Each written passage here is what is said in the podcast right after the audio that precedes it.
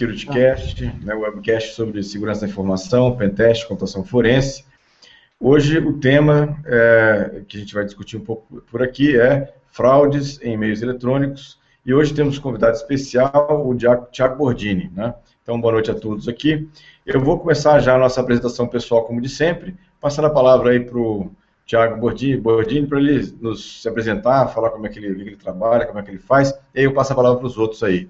Um abraço, então. Boa noite, Tiago. Obrigado por ter vindo aqui com a gente, participar do nosso SecurityCast. Boa noite a todos. É um prazer estar participando do SecurityCast. Para quem não me conhece ainda, meu nome é Thiago Bordini, mais conhecido como Bordini apenas.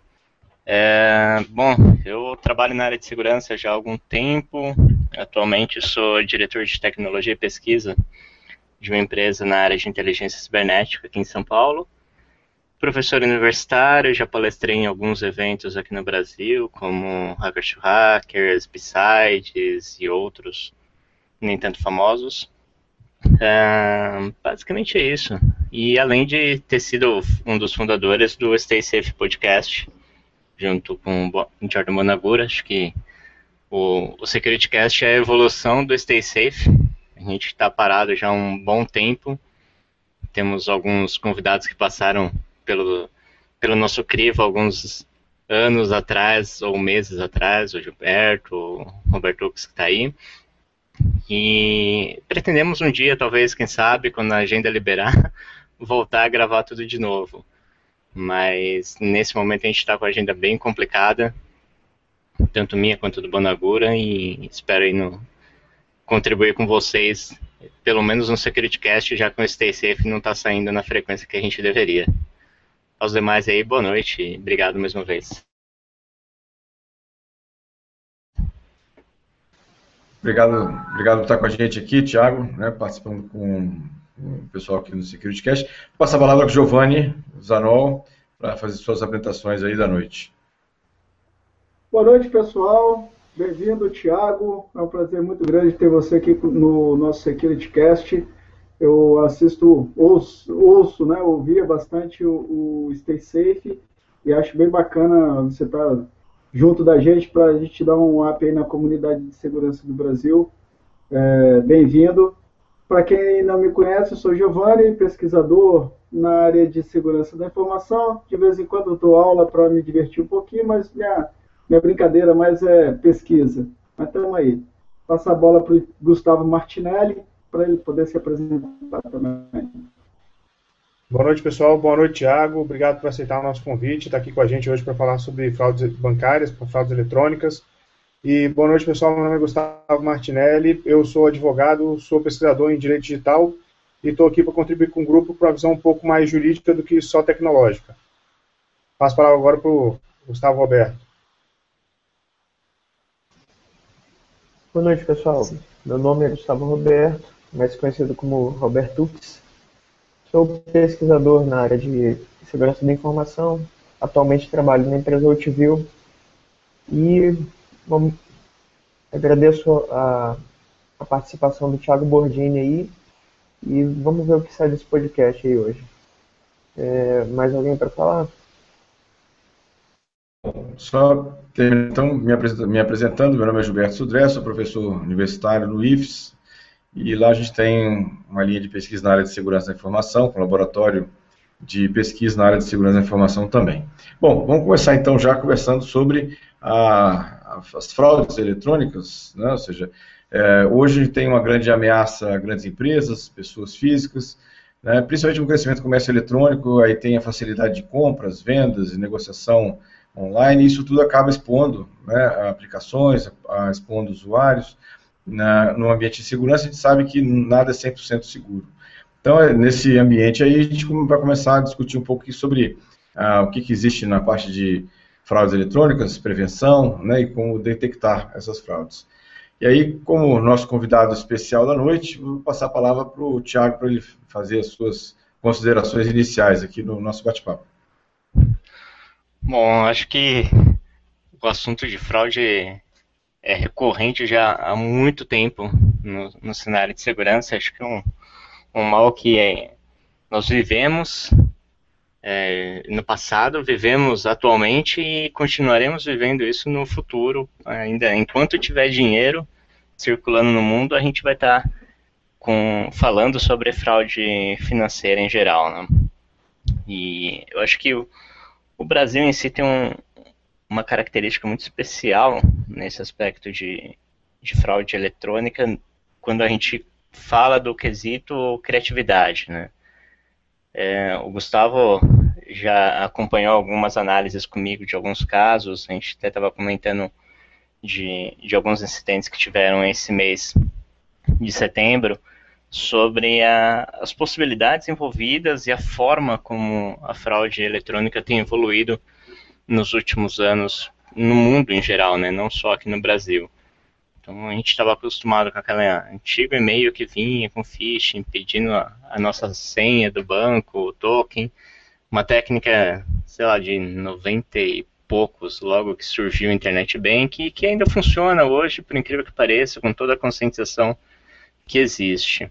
Mas a gente vê algumas coisas um pouco mais sofisticadas, né? Essa última semana que passou, no dia, se não me engano, dia 8, o dia 9, o Home Depot, que é uma rede de materiais de, de construção, de equipamentos para construção civil americana, anunciou que teve um problema com um malware e isso afetou simplesmente 40 milhões de cartões de crédito e débitos emitidos por eles, ou seja, é um cartão que a gente chama de white label, um cartão da, da própria marca, da própria loja, e 40 milhões de clientes envolvidos nisso.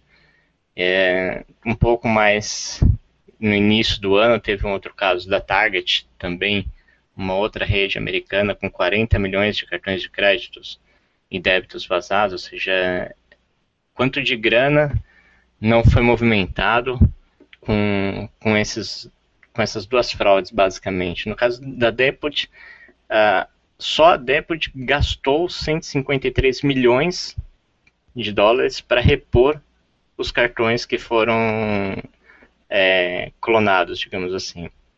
Fora os outros prejuízos que ela vai ter que ressarcir esses clientes e a, a própria operadora financeira também envolvida nisso. Então, hoje esse tipo de fraude é algo que seria, acho que a cereja do bolo hoje, né, Gustavo? Esse tipo de fraude focado no que a gente chama de POS, né, malware POS, ou aqui no Brasil isso foi apelidado em 2011, 2012 como vírus TEF, que é basicamente um malware focado em capturar informações de cartão de crédito e débito utilizando o hardware de maquininhas de POS, né, de point of sale. São aquelas máquinas que a gente está acostumado a passar o nosso cartão na farmácia, no supermercado, na padaria, no cachorro quente da esquina, enfim. E a técnica para isso, em alguns casos, é bem sofisticada, mas na maior parte dos casos ainda é, é bem artesanal. Né? Isso contribui para que, que esse tipo de fraude ainda ocorra com certa facilidade.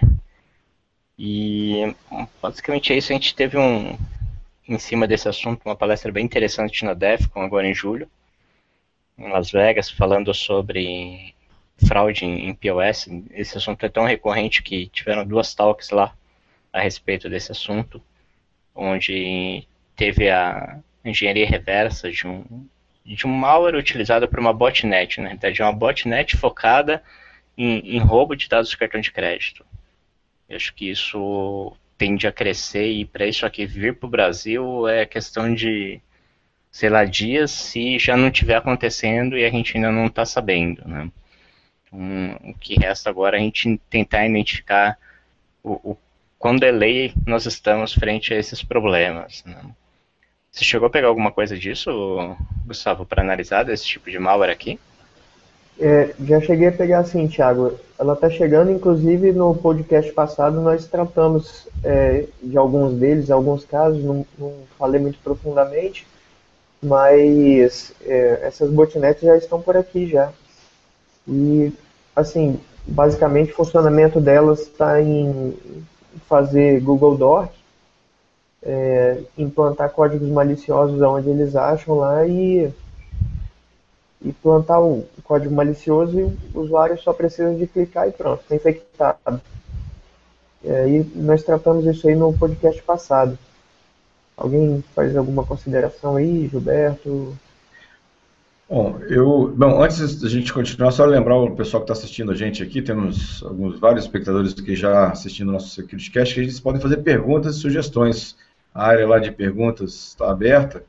Só digitar lá, a gente responde aqui, passa a palavra aqui para as pessoas, para aquelas nossos colegas aqui para responderem. Sobre a questão de fraude, eu, é, inclusive, hoje fui é, chamado num, numa empresa aqui em Vitória, exatamente sobre um problema daquela do antigo, né, que agora está voltando, parece que está voltando daquele uh, vírus de boleto bancário, né, que acaba alterando né, a linha digitável e o código de barras do boleto. É, esse vírus é antigo, já apareceu há muito tempo, aí depois deu uma subida no mercado e agora estou vendo que está voltando de novo. Então, essa é uma preocupação importante das empresas, porque elas acabam não tendo né, muito o que fazer, né, já que o problema da insegurança está do lado dos seus clientes né, para isso. Esse é um, é um problema que eu tenho acompanhado por aqui. É uma coisa interessante que é, muita gente divulga, ah, vamos usar o Chrome que é mais seguro. Esse vírus do boleto bancário está vindo como extensão agora do Chrome. Você baixa lá pensando que é alguma coisa do Adobe Flash, Flash Player e quando vai ver é o, é o vírus do boleto. E, e junto com isso está bem em evidência também os, os ransomwares, né? Agora começou a febre do negócio mesmo. É, cheguei a reverter um essa semana, mas, é, bicho, é um trabalho hercúleo. É terrível fazer isso. Uma consideração, Gustavo, com relação a essa questão do boleto. É, eu participei de um incidente alguns meses atrás referente a esse tipo de fraude e, e o tipo de técnica veio muito atípico daquilo que a gente está acostumado a, a, ver. Né? O problema de fraude em boleto aqui ele acontece de algumas formas muito comuns, né? a extensão da, do Chrome ou de outros navegadores, a utilização de sites maliciosos para gerar boletos com nova data de vencimento e aí alterando sua linha digitável, ou até um próprio malware interceptando é, sites com com meios de pagamento eletrônico. Esse incidente que eu participei, na realidade, o, o que, que o, o, atacante trabalhou, tá? Ele basicamente é, estudou o sistema de gestão de uma empresa, tá? uma administradora de condomínios, e estudou o RP dessa empresa de forma que ele conseguisse fazer um hook no, no sistema no momento que a empresa fosse emitir o faturamento para os seus clientes. Isso fez com que a empresa emitisse todos os boletos impressos, envelopados e enviados via correio já com a, data, com a linha digitável e o código de barras adulterado. Ou seja, não é que o cliente foi fraudado, a empresa já emitiu o boleto para o cliente adulterado. Ou seja, ela tomou um prejuízo de milhões de reais aí, e você vai perceber isso é, praticamente um mês, 45 dias à frente, quando você for fazer a, a conciliação bancária disso, né? Fora a questão de um, um, processo que você pode tomar frente a um cliente, de você negativar o cliente por falta de pagamento, quando na realidade ele pagou. Só que ele pagou o boleto para outra pessoa. Aí fica aquela discussão, não, mas o boleto não é esse, não, mas você quem me emitiu e postou o, o boleto e veio para minha casa esse boleto, envelopado e impresso por você. Né? Como que você trata isso? Então foi um incidente bem interessante de, desse malware especificamente e você percebe que o, que o atacante teve um cuidado bem, bem peculiar nisso. Né? E se a gente for olhar aí com olhos um pouco mais críticos, que nível de segurança tem esses RPzinhos de imobiliária, de consultório médico, de pequenas empresas, né? Pequenas e médias, esses RPzinhos que a gente está acostumado. Fazer um hooking disso não é nenhum bicho de sete cabeças. Acho que a tendência para esse tipo de malware crescer aí é, é algo para daqui a alguns dias ou meses isso está pipocando no mercado aí. Não sei se chegou a ver alguma coisa nesse sentido por aí também. Eu já ouvi falar. E, é, Tiago, só uma pergunta, talvez seja pergunta de, de usuários também. É, quando chega nesse nível de ataque e o cara foi é, caiu na fraude e tal, como é feito para mitigar isso? Para que conta que vai? Para conta de laranja? O que, que, que esses caras arrumam para ficar com esse dinheiro? Ou é uma conta no exterior? Como é que funciona? Cara, em geral isso fica na conta de um laranja que recebe em torno de 20 a 30% do valor aqui. Né? É, então, você faz uma conta aí, uma média que a gente pegou, não desse malware especificamente, mas de outro malware envolvendo o boleto, o fraudador estava fazendo por hora cerca de R$ 2.500. Então, vamos supor que esse cara trabalha 10 horas por dia, a gente está falando de 25 mil reais em 10 horas de trabalho tira 30% disso para um laranja, já dá uma boa graninha aí por mês. Tá? Isso trabalhando 10, 10 horas. Considerando que a, a vida útil hoje de um, de um malware, antes da, da assinatura dele ser detectada, de, de uma heurística de antivírus pegar, esse timing hoje é, é bem curto. A gente está tá falando principalmente desse tipo de malware, de, de interceptação de fraude financeira, é, eu diria que isso aí está próximo de um dia, às vezes até menos. Você tem um, um ticket médio bem interessante para um dia de malware ativo. Né? Uma fraude de, vamos considerar aí, 25 mil reais em um dia de malware ativo. Né? No dia seguinte você muda a assinatura do malware, é, colocou um packer, é outra assinatura e isso vai rolar mais de um dia, 25 mil, e aí você vai fazendo caixa em cima disso, né? O problema é que esse pessoal cai na ganância, né? É o que a gente chama de hacker ostentação.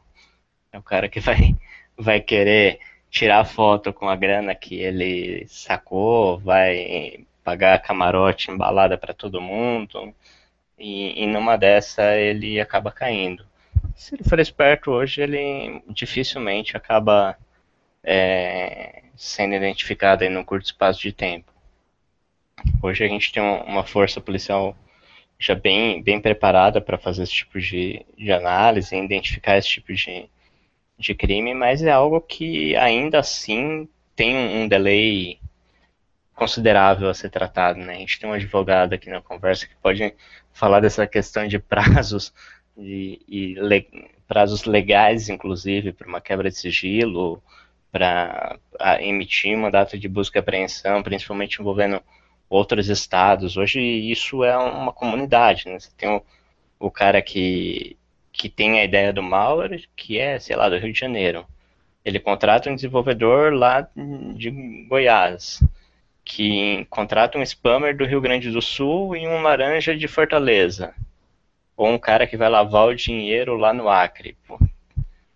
Para você conseguir conectar todas essas forças policiais, todas as entidades envolvidas para fazer uma ação é bem complicado, não é algo que, que se faz da noite para o dia, não.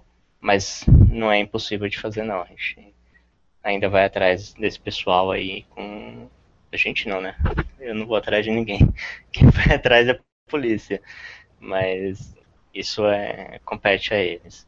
Eu tenho uma pergunta aqui, Thiago. É, você que está mais próximo aí do, do pessoal do desenvolv de desenvolvimento, tem mais, mais proximidade da galera que está desenvolvendo essas, essa, esses sistemas bancários, ou tem mais conhecimento disso do que eu.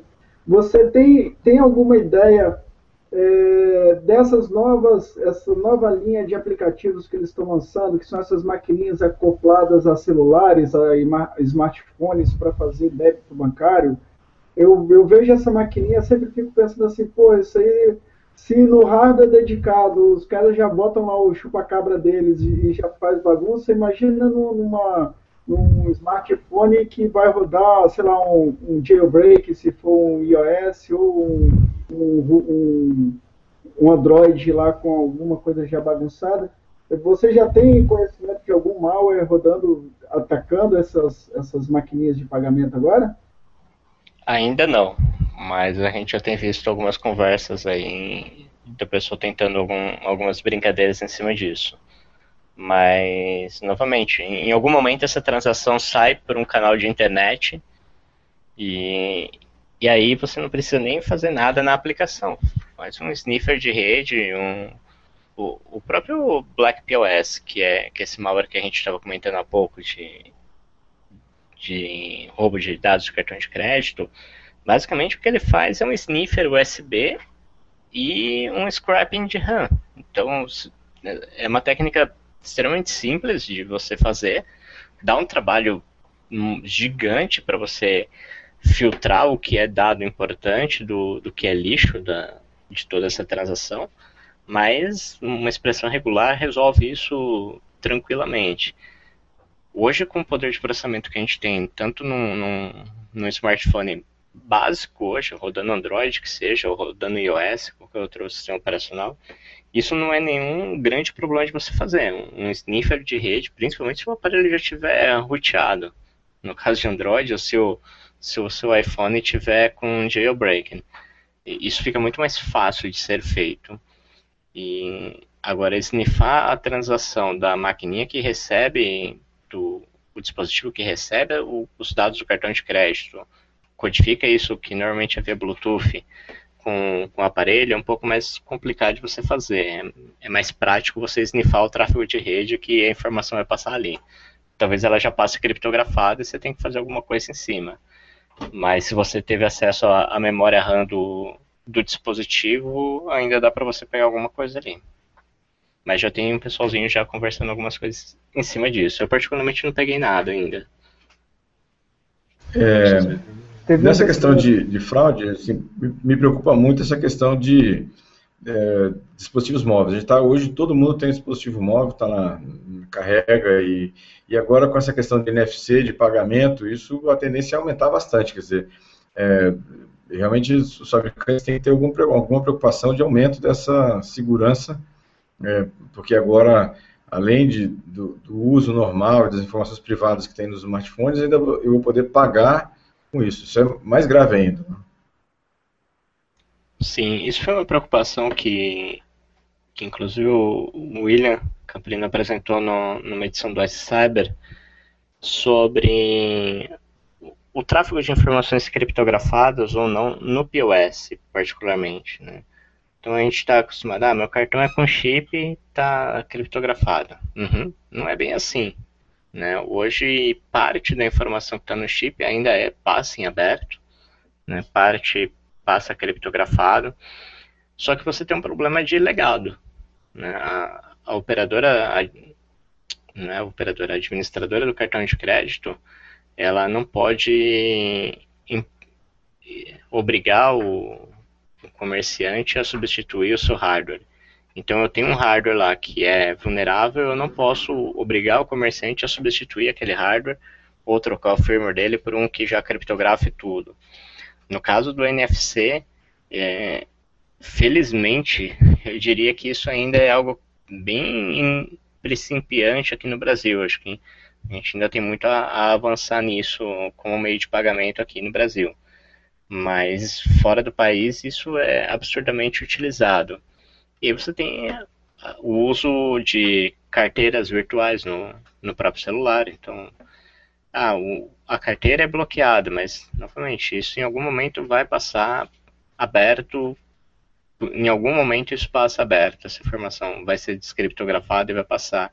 É questão do atacante conseguir achar esse momento e pegar essa informação aberta, caso ela esteja descriptografada. Ou, no pior dos cenários, o bom e velho uso de engenharia social, que sempre vai funcionar, né? inevitavelmente. Eu e o Pessoal. Giovanni também andamos dando uma futucada em NFC e, pelo visto, não parece tão complexo assim fazer alguma algum tipo de fraude. É só o cara ter um pouco de de imaginação, digamos assim, que ele consegue fazer alguma coisa bacana. Não é mesmo, Giovanni? É verdade, dá para fazer um bocado de coisa com, com isso daí. O, o, tem um, um hardware de NFC aqui em cima do Arduino aqui que dá para a gente brincar um pouquinho. Bom, legal. Eu tenho uma pergunta aqui do, do Lucas é, que mandou perguntando que se fraudes eletrônicas existem em todo o Brasil mesmo. Né? Pergunta do Lucas. Obrigado, Lucas, aí pela, pela envio da pergunta. E a quem se dispõe a, responder? Eu vou responder isso de uma forma muito simples. Fraude eletrônica existe em qualquer lugar que tenha meio eletrônico. Então, se na sua cidade tiver um, um, celular que você consiga comprar crédito pelo celular, você vai ser fraudado. É, a gente costuma brincar hoje que qualquer coisa que possa ser monetizável, ou seja, qualquer coisa que possa virar dinheiro, vai ser alvo de fraude financeira ou fraude eletrônica que seja. Né? Então, se você tem uma barraquinha de cachorro quente com um cartão fidelidade, tu vai tomar fraude de cartão fidelidade da sua barraquinha de cachorro quente. Ou vai ter alguém usando o, o seu cartão fidelidade para lavar dinheiro de alguma forma na sua barraquinha. Então, hoje você pega o, alguns casos de fraude que o cara pega o, a informação de cartão de crédito da pessoa A, compra uma mercadoria para a pessoa B, manda entregar no local C, anuncia essa mercadoria num site, essa mercadoria sai do local C e é entregue para um usuário no local E. Ou seja, quantas pessoas passaram para lavar esse dinheiro? Como que você rastreia todo esse tipo de transação? É algo bem complexo, né? Então, é, aonde tiver meio eletrônico hoje vai, vai ser vítima de fraude. Né? A gente tem o NFC que a gente comentou, tem a, a parte de mobile devices que estão surgindo aí, internet banking para dispositivo móvel. Eu apresentei uma palestra no ano passado na Besides falando sobre algumas vulnerabilidades em mobile banking de algumas instituições. Essa palestra acho que está disponível no site da Besides, depois vocês têm uma olhada. E a gente tem a questão de TV Bank. Hoje você já consegue acessar, é, fazer transação financeira usando sua TV. E como que fica? Sua TV tem antivírus? Sua TV tem um firewall? Tem um IDS? É, a gente não faz a menor ideia. Né? Então, basta ver os vídeos que estão surgindo aí na internet de transmissão, de streaming de de áudio e vídeo usando DLNA e Wi-Fi em, em, grandes redes de magazines, o pessoal bagunçando um pouquinho aí com áudio em, em redes de TV ou vídeos é, educativos, digamos assim, em grandes redes de, de varejo aí. Então, aquilo que possa virar dinheiro vai virar, pode ter certeza. É, o Lucas até complementa aqui, ele falou, está perguntando aqui que uma vez o irmão dele recebeu uma ligação falando que ele tinha ganho, ganho, ganho dois mil reais, e aí o ladrão falou para ele ir no mercado e pediu para ele digitar uns números. Quando ele digitou, foi roubado é, no, do mercado por 3 mil reais. Aí ele pergunta como ele, o ladrão conseguiu fazer isso, né, de roubar esse dinheiro de, do irmão dele. Alguém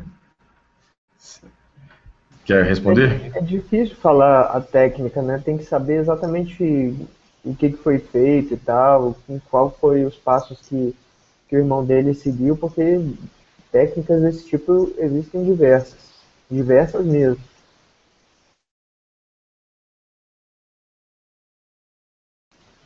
Hum, Alguém? Legal. Algum comentário mais? Alguém quer fazer alguma consideração?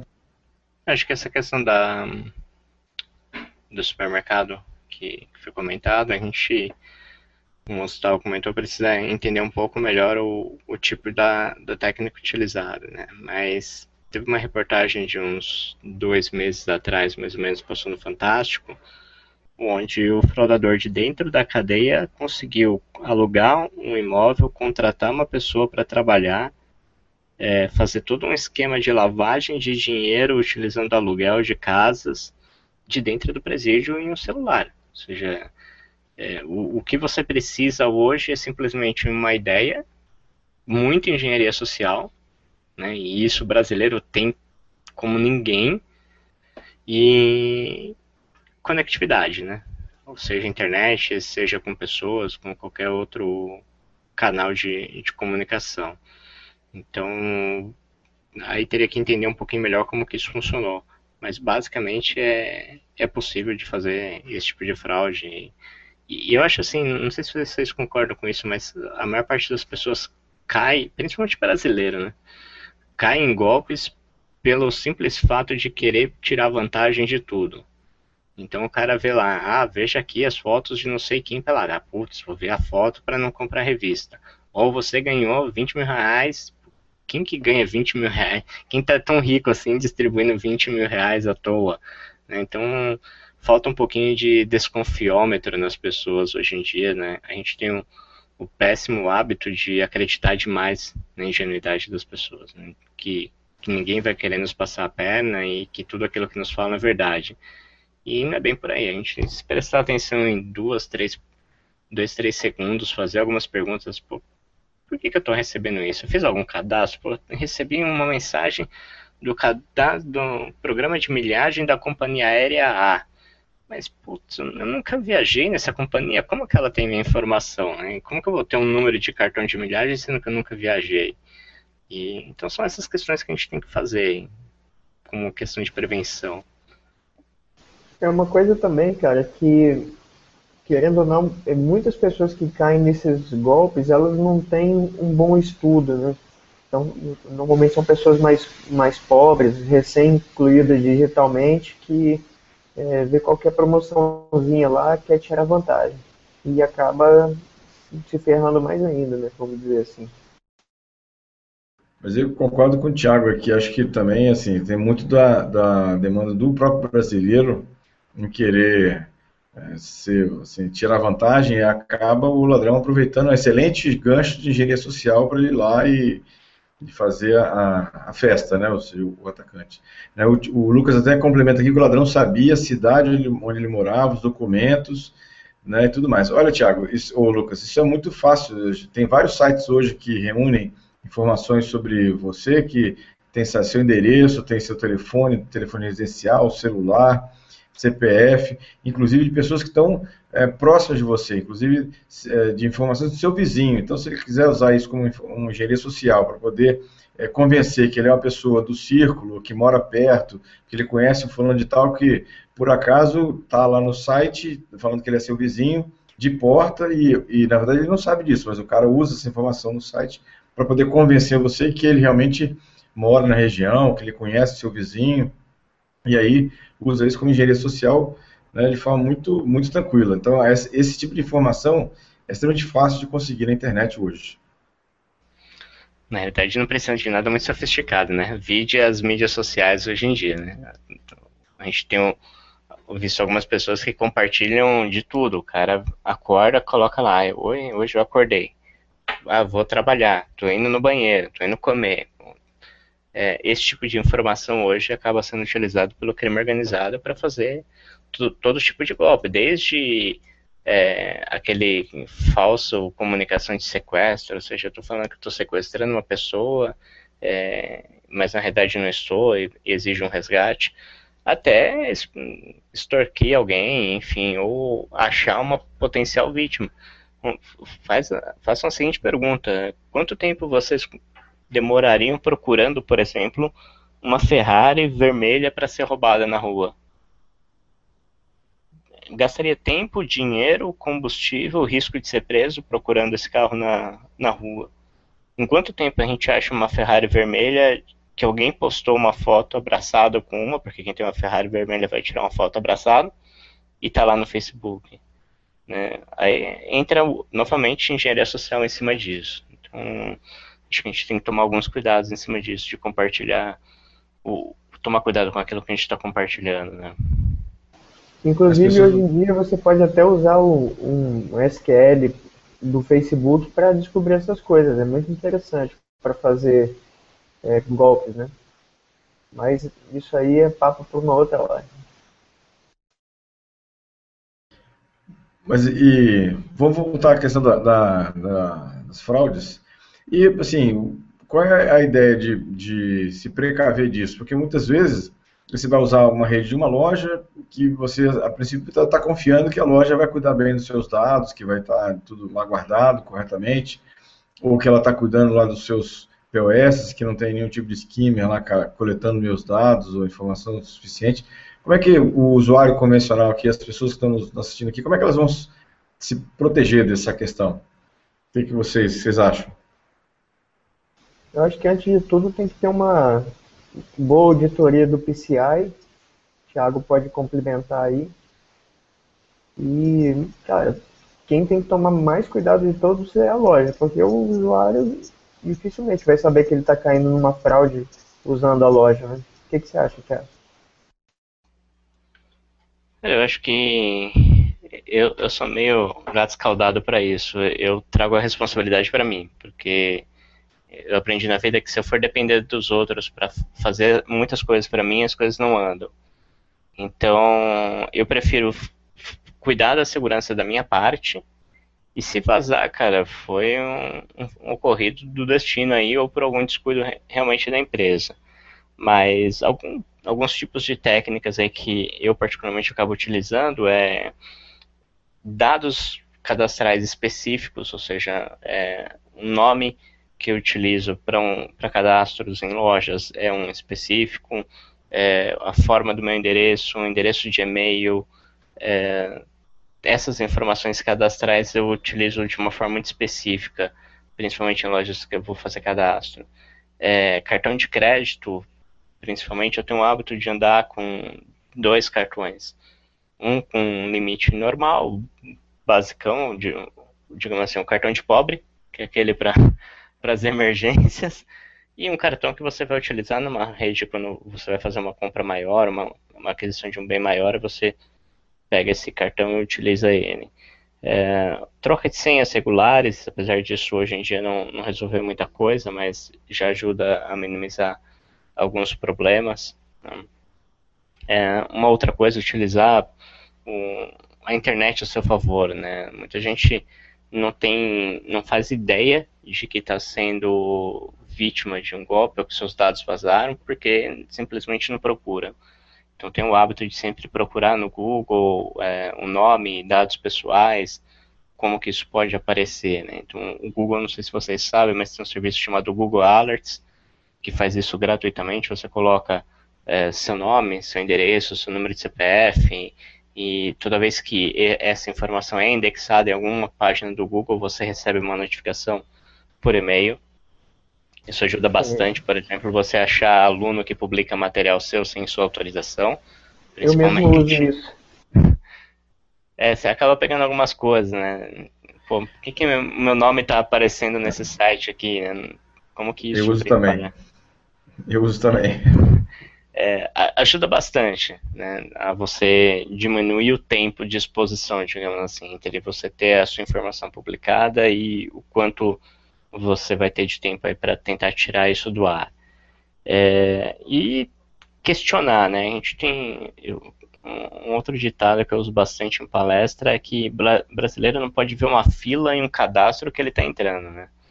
Então tem aquele cadastro, ele vai acessar um site e aí, pô, para entrar no site tem lá nome do pai, nome da mãe, onde você mora, nome do cachorro, data de nascimento, sua cor favorita, nome da sua tia. Pô, mas peraí, será que eu preciso de todas essas informações para entrar no site? É, por que não colocar é, o mínimo de informação possível ali? E ver até onde a gente vai. Às vezes o formulário tem 40 campos, mas o que é obrigatório é simplesmente um e-mail e uma senha. E aí faça um e-mail específico para isso, né? um e-mail só para lixo, né? Então, isso ajuda bastante a, a, diminuir alguns problemas que a gente tem.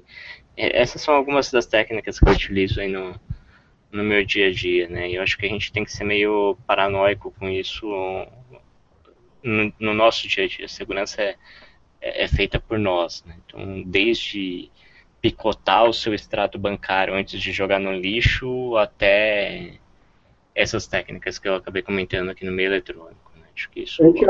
Só, só complementando essa, essa ideia dos formulários, eu uso a, a, algumas dessas que você falou, mas eu tenho um cuidado seguinte, eu, eu criei um domínio lá no registro BR e mando ele para o Google. E eu crio, eu coloco o nome do site, arroba o meu domínio, em cada cadastro de site que eu faço. Então daí se o, os dados daquele site vazarem, eu começo a receber mensagens estranhas nesse, nesse e-mail que eu cadastrei lá. Tá, vamos pensar, é, americanas, arroba meu domínio, submarino, arroba meu domínio, eBay, arroba meu domínio, e eu vou recebendo os e-mails deles por esse e-mail, às vezes dá, dá para perceber quando o seu cadastro é vendido é, vendido ou perdido, desculpa, vendido, né? Ou se o cadastro é perdido por algum motivo. Ó. Não, sem dúvida, esse tipo de técnica ajuda bastante. Até porque hoje em dia você criar um domínio uh, e, e manter uma hospedagem para isso é algo extremamente barato, perto do, do ponto de vista de, que, de quanto você pode perder de grana, né? E, e de quanto vale a sua segurança. Então, acho que esse tipo de técnica, sem dúvida alguma, é válido aí para a gente minimizar os problemas e você tentar achar a fonte. Né? Como você falou, o mais difícil é Pô, meu cadastro foi parar, mas da onde ele vazou?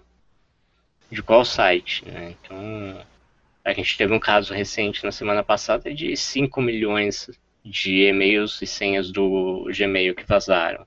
Né?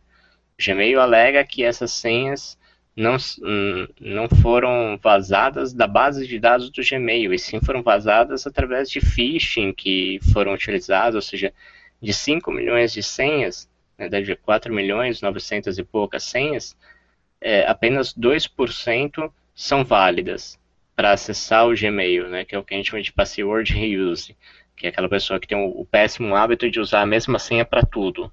Então, alguém capturou o login e senha do Gmail usando phishing, usando um cadastro no site, num fórum, no seu Facebook, em qualquer canto, e ele reutiliza essa senha para acessar o seu Gmail.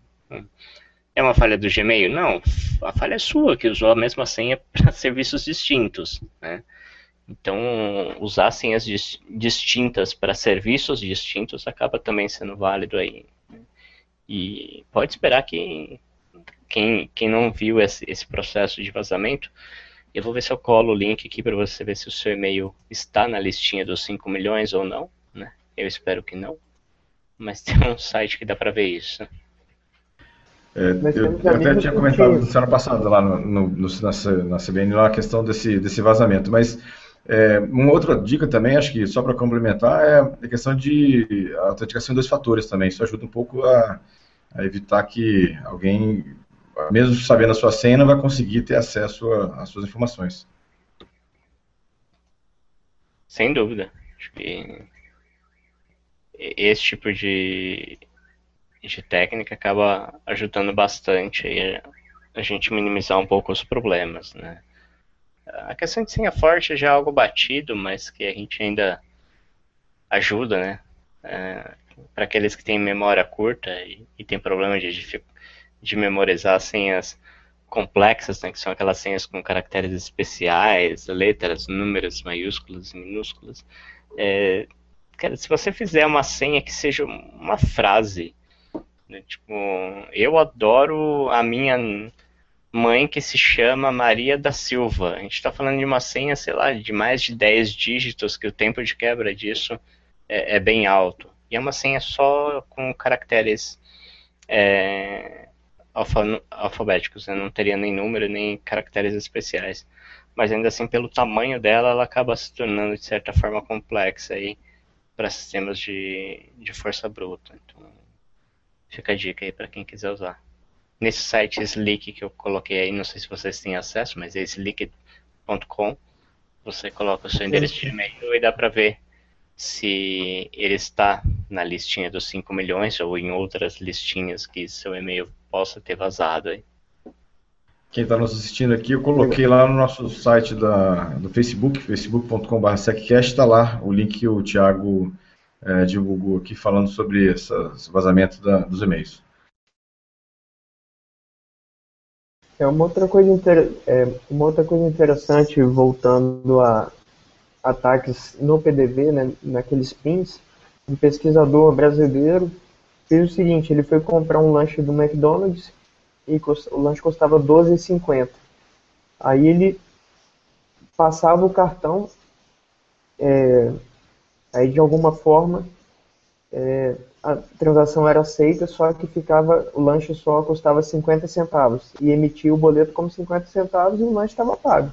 Aí a, a menina atendente do, da rede de fast food lá é, dava o lanche sem mais nem menos, porque pô, se passou a emitir o papelzinho amarelinho mesmo que sendo 50 centavos, então ele ganhou o lanche.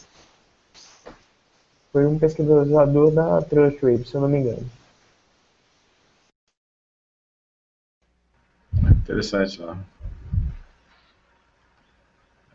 E aí, mais algum comentário, pessoal? Olha, o seu e-mail tá lá? É complicado, hein, Gilberto? Não, meu não. Quem foi que, que é. quem foi que publicou? Fui eu, fui eu. Ah, Gustavo.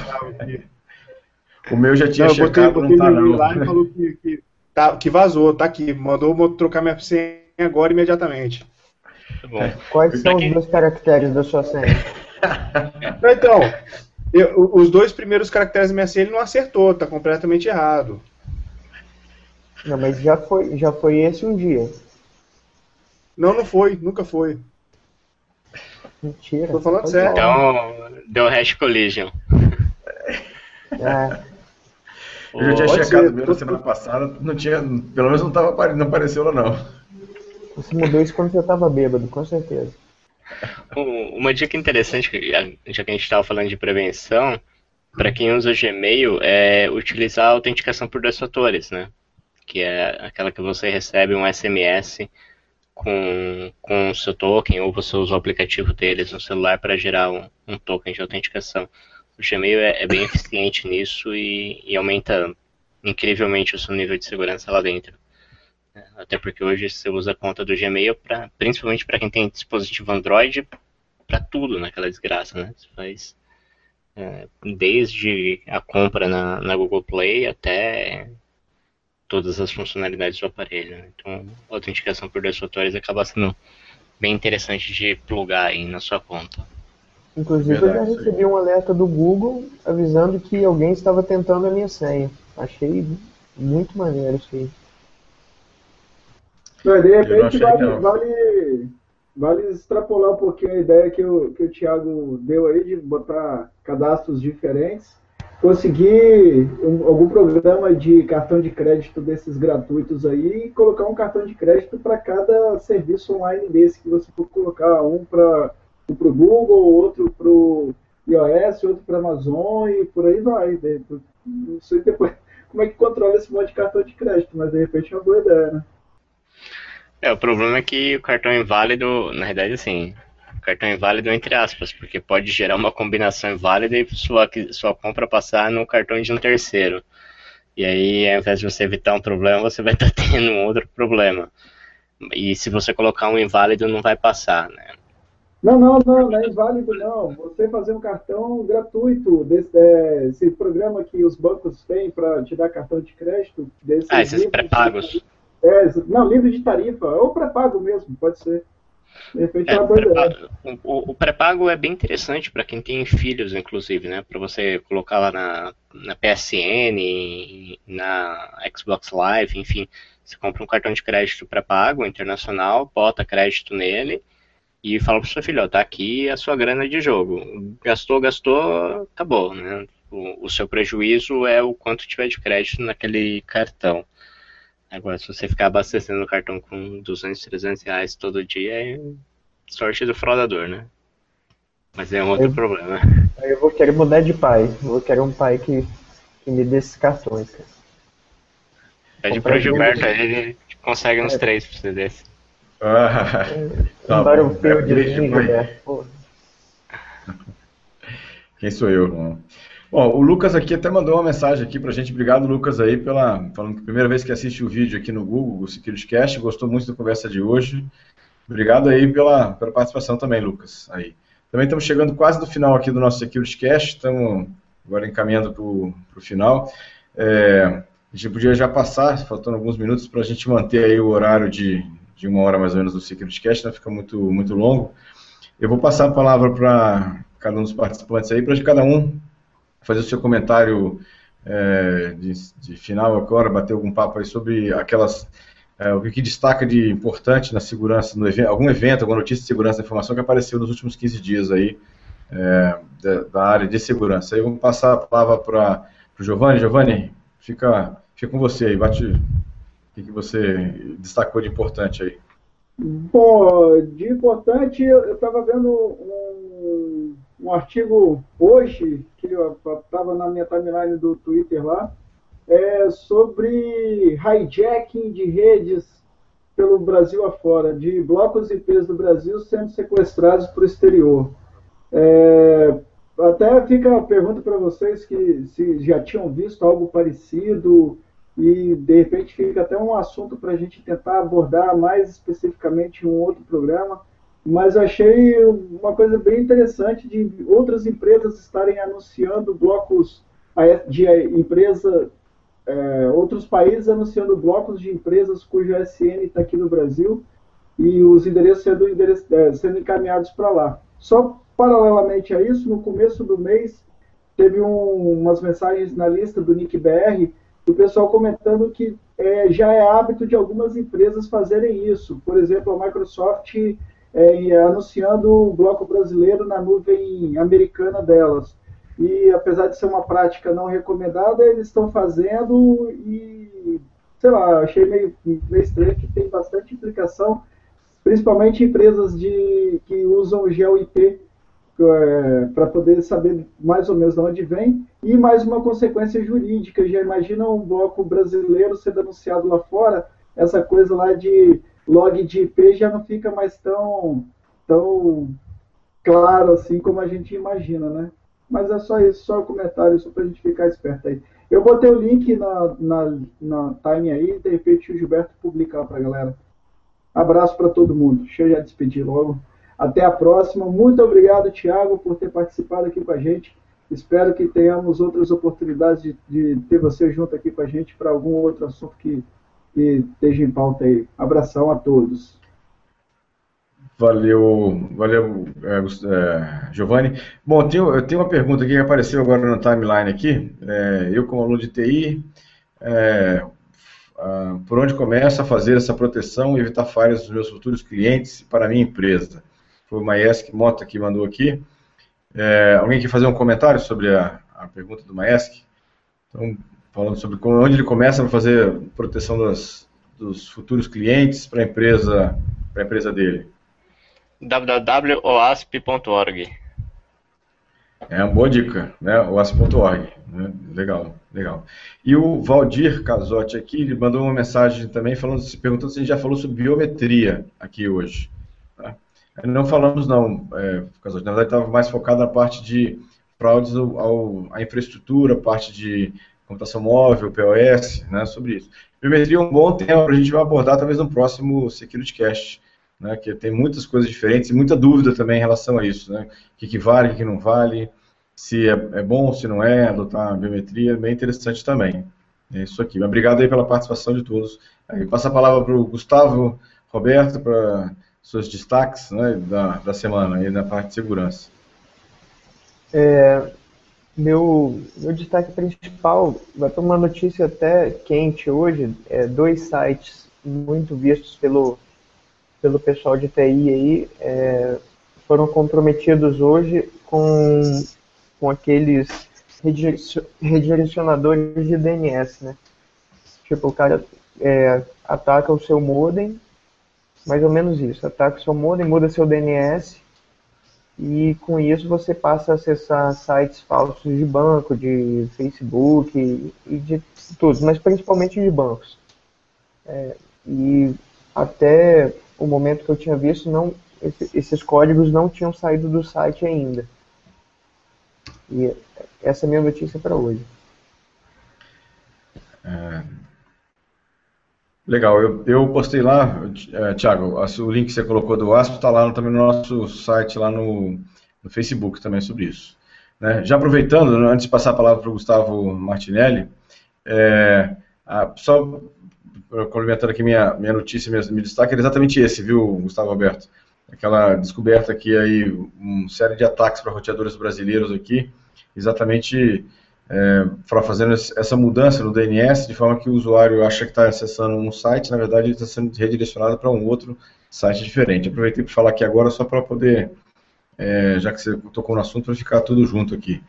E aí o Gustavo Martinelli, né, é, seu destaque dessa semana, Gustavo.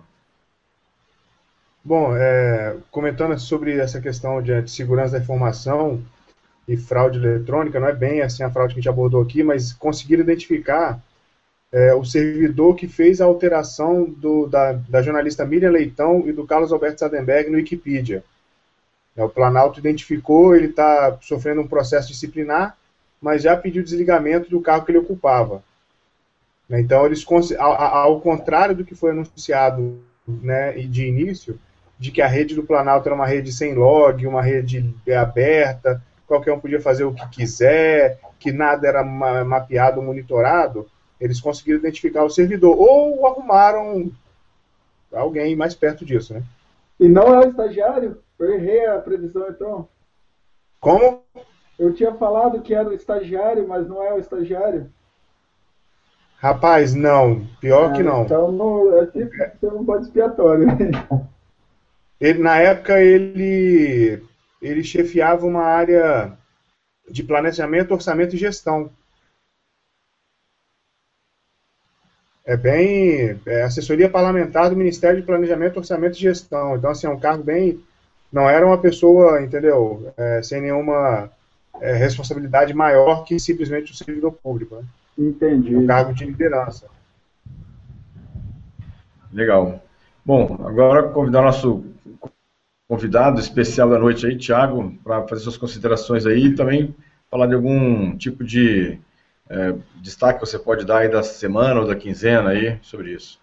O que, que, você, que, que você acha? Bom, obrigado antes de, de qualquer coisa da gente terminar aí pela oportunidade de bater um papo com o pessoal.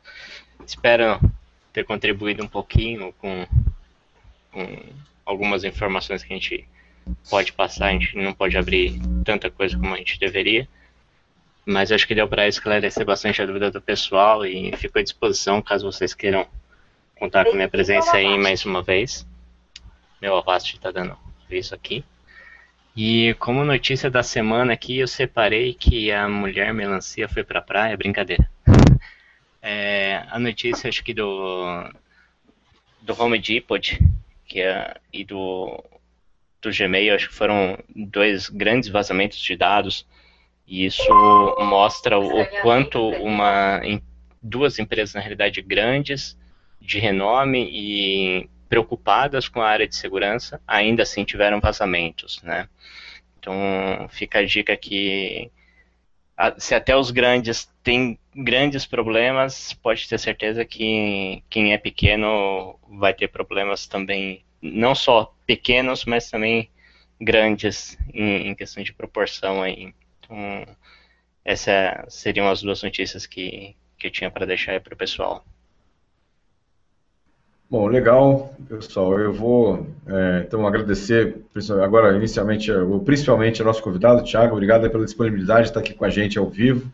Né? Trouxe informações aí bem, bem importantes aqui para a gente. Deu uma, uma, outra uma outra visão aqui. Agradecer o pessoal que acompanhou a gente. Teve aqui uma, uma audiência bacana hoje à noite. Muitas pessoas mandaram perguntas, participaram aqui com a gente. Né? Então, é, é, obrigado aí pela participação, pelo, pelo, pelas mensagens que mandaram para a gente aqui também. Agradecer os meus colegas aí que participaram também, como o Gustavo Roberto, Gustavo Martinelli, o Giovanni, né, também que, que participaram com a gente aqui é, no SecurityCast. É, lembrar que o nosso próximo SecurityCast é no dia 29, né, na segunda-feira, dia 29 de setembro, aqui. É, e lembrar que o pessoal também tem o, o site que pode é, rever, né, SecurityCast, lá no youtube.com.br SecurityCast, ou no Facebook, no www.facebook.com.br SecCast. Lembrando também que a gente está também no eMasters. Todos os nossos SecurityCasts estão publicados no eMasters, lá no emasters.com.br barra perfil barra SecurityCast. Né? Vou abrir agora para quem, para o pessoal quiser se despedir, eu já vou me, me despedindo aqui né, agradecendo a todos aí, uma excelente semana para todos aí, obrigado pela audiência. Aí, abrir a palavra para quem quiser também fazer suas considerações finais. Então, pessoal, boa noite. É, espero que vocês tenham gostado. E vou fazer um jabá aqui da, da do podcast do Bordini, que é o www.saysafepodcast.com.br. É, vamos ter, deixar também aí na descrição do Facebook é um excelente podcast, já tem diversas edições já. E espero que gostem. E é isso aí, pessoal. Boa noite para vocês e Faz a roda girar aí. Bom, pessoal, boa noite. Obrigado por ter nos assistido. Tiago, muito obrigado pela disponibilidade, tá? Fazer parte do nosso canal hoje aqui, discutindo esse tema. Né? E até uma, uma próxima vez, assim. Obrigado a todo mundo. Boa noite. Valeu, pessoal. Então, até o próximo, dia 29 de setembro. Estamos aqui no próximo Security Cast. grande abraço e a gente se vê por lá. Tchau, tchau. Boa noite. Boa noite a todos.